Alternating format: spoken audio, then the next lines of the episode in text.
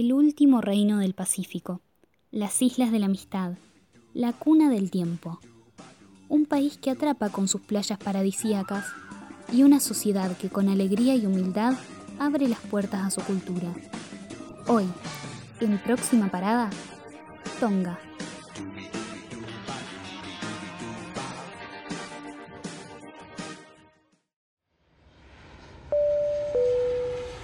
Ladies and gentlemen, welcome to Tonga. Bienvenidos a Tonga. Tonga es un país de Oceanía compuesto por un gran conjunto de pequeñas islas bautizadas como las Islas de la Amistad por el conquistador inglés James Cook cerca del 1800.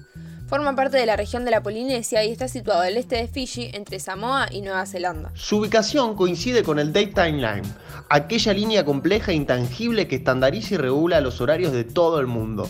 Por eso se conoce al país como la tierra donde nace el tiempo, ya que aquí se vive desde lo que será, porque ocurre 24 horas antes que sobre lo que sucede en el resto del mundo. Los beneficiarios, o perjudicados según cómo se lo mire, con esta experiencia adelantada del tiempo son los escasos 100.000 habitantes del país, que pueblan solo 36 de las 177 islas que lo componen. Actualmente Tonga es el último reino del Pacífico, pero a lo largo de su extensa historia adoptó diversos modos de organización.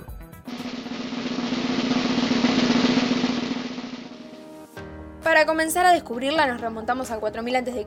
cuando llegaron los polinesios y gracias al comercio lograron imponer a Tonga como imperio en la región.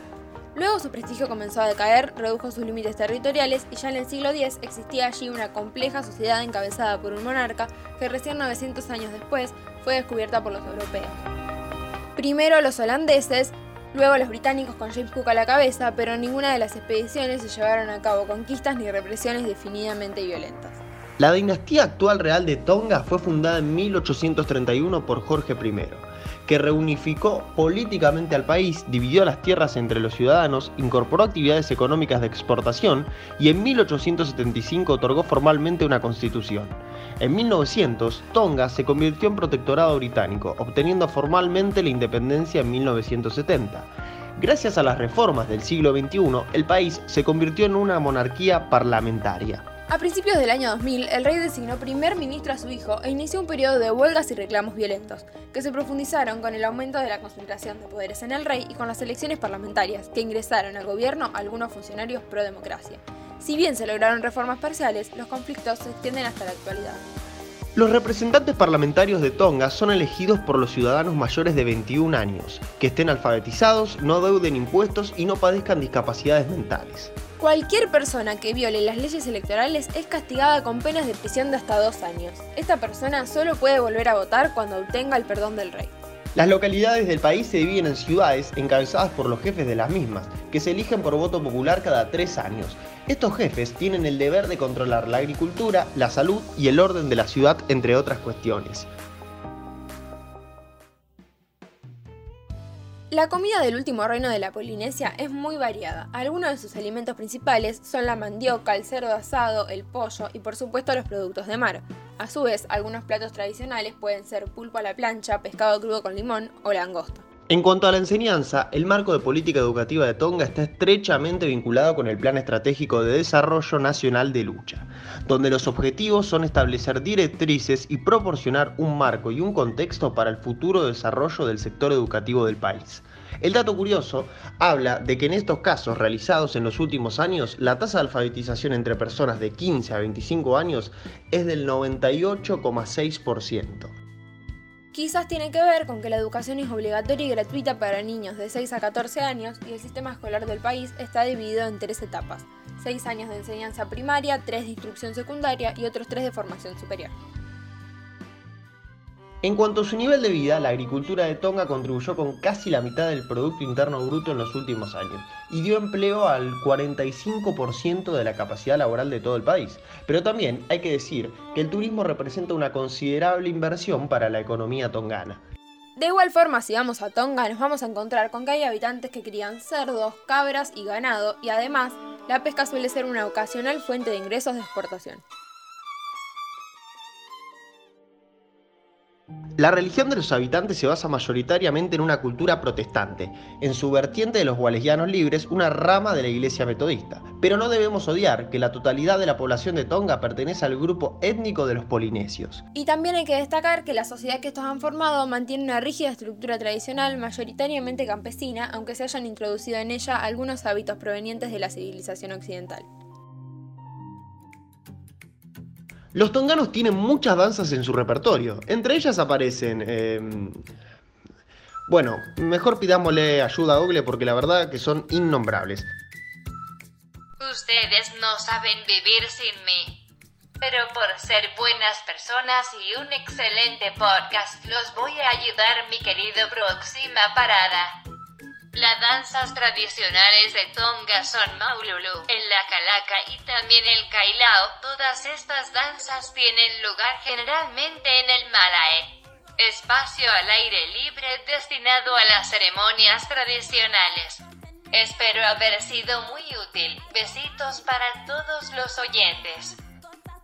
Estos bailes son interpretados en ocasiones especiales, como cuando la familia real visita algunas aldeas, fiestas y recepciones oficiales. Y a su vez, estas danzas tenían lugar en el pasado, para intimidar al contrincante en las expediciones bélicas de los tonganos hacia Samoa y Fiji. El punake, persona mayor y muy respetada en la comunidad, se encarga de componer las canciones y movimientos del haka o la danza. Es un baile de grupo en el que pueden participar de 20 a 900 personas, por lo que su representación suele ser un espectáculo extraordinario de coreografía. Uno de los aspectos más destacables de la sociedad tongana es su énfasis en compartir, pero a pesar de su unión, la cultura de Tonga se encuentra lejos de ser algo uniforme. Los habitantes suelen tener opiniones muy distintas sobre cuáles son sus elementos representativos. Hablando de jerarquía, la posición de más alto estatus en una comunidad es, por supuesto, la realeza. Pero dentro de una familia, el estado más alto pertenece a Fajú, que es la hermana mayor del padre. Tonga celebra su larga historia y herencia a través de varios festivales durante todo el año. Algunos están localizados como el Festival Babau y la Regata, mientras que otros se celebran a nivel nacional como el Festival Anual de Ilala. La mayoría de las fiestas y festivales de Tonga tienen lugar durante la estación seca y cada uno presenta una experiencia única. Esto es ¡Deportes! Me muero.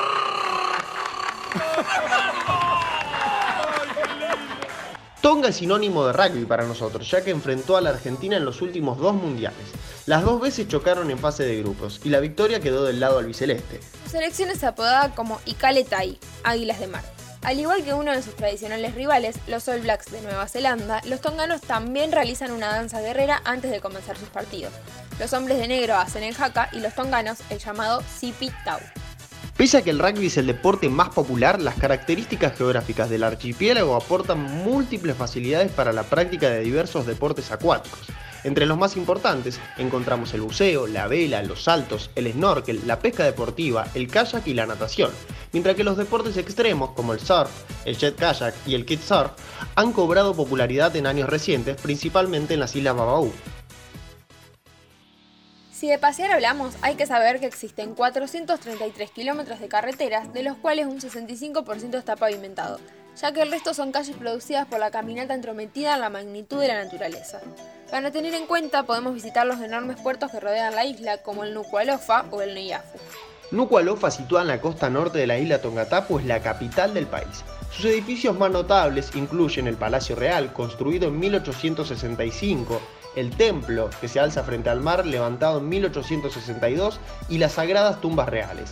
Además, es una región donde se encuentran el Hospital Bayola, varias escuelas secundarias denominadas colegios, una escuela de magisterio, distintos edificios gubernamentales y una enorme iglesia wesleyana. Entre las construcciones modernas se pueden apreciar la emisora de radio y una urbanización ubicada en las afueras de la ciudad en la que se alzan viviendas. Sin embargo, las mayores atracciones turísticas son la belleza del paisaje y su clima moderado, siempre agradable para la recepción de visitantes, sin mencionar la excelencia de su mar y su vista. Tonga es un país que cuenta con lujosos condominios flotantes y hoteles del mismo calibre. No solo es un país que recibe esporádicamente turismo, sino que también es uno donde muchos extranjeros poseen propiedades para descansar en sus vacaciones.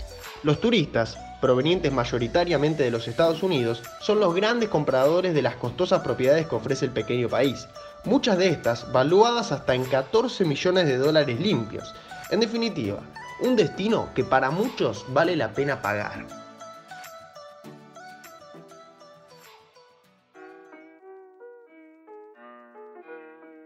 Hemos llegado al final de nuestra cuarta parada. Conocimos absolutamente todo, pero todo de la última reina del Pacífico.